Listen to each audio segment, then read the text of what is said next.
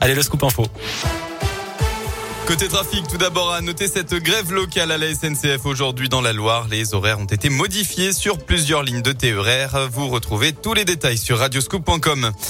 À la une de l'actualité, c'est le dernier jour de la campagne électorale, J-2 avant le premier tour de la présidentielle. Christiane Taubira, qui a remporté la primaire populaire avant de jeter l'éponge, a annoncé ce matin soutenir Jean-Luc Mélenchon en déclarant souhaiter faire barrage à l'extrême droite dès le premier tour. De son côté, la candidate de la droite, Valérie Pécresse, en cas de défaite au premier tour, annonce qu'elle ne donnera pas de consigne de vote à ses électeurs, mais dira quand même pour qui elle vote. On rappelle que la campagne s'arrêtera officiellement ce soir à minuit. Dans la région, un Bourbonnais de 49 ans interpellé dans l'ouest du pays. Selon le Parisien, il a été mis en examen et écroué hier à l'issue d'une enquête de l'Office central pour la répression des violences aux personnes. Il est soupçonné d'être à la tête d'une secte occulte dont il aurait abusé les membres pour se payer une vie de châtelain avec sa famille dans la Vienne.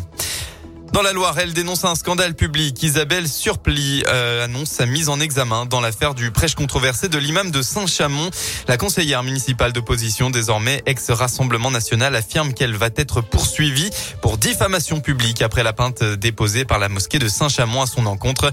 Isabelle Surpli, qui avait diffusé l'extrait du prêche à l'origine de cette affaire l'été dernier. Pour rappel, l'imam en question est assigné à résidence depuis quelques jours en vue de son expulsion aux Comores, son pays d'origine.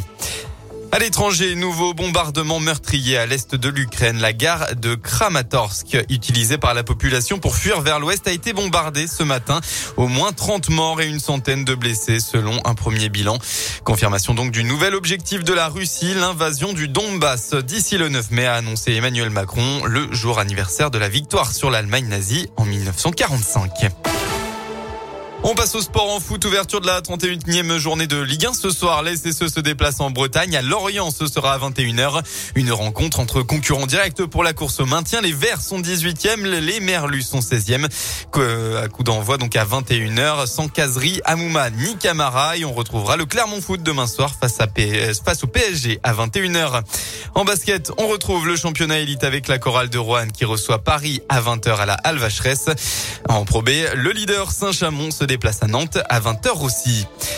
La météo, enfin, en Auvergne-Rhône-Alpes, les vigilances orange en cours pour vent violent. Tout d'abord, elle concerne le Puy-de-Dôme et la Haute-Loire. La tempête Diego va donc toucher la région. Des fortes rafales de vent d'ouest sont attendues depuis le sud de Vichy jusqu'aux alentours de Brioude, en passant par Clermont et Issoire.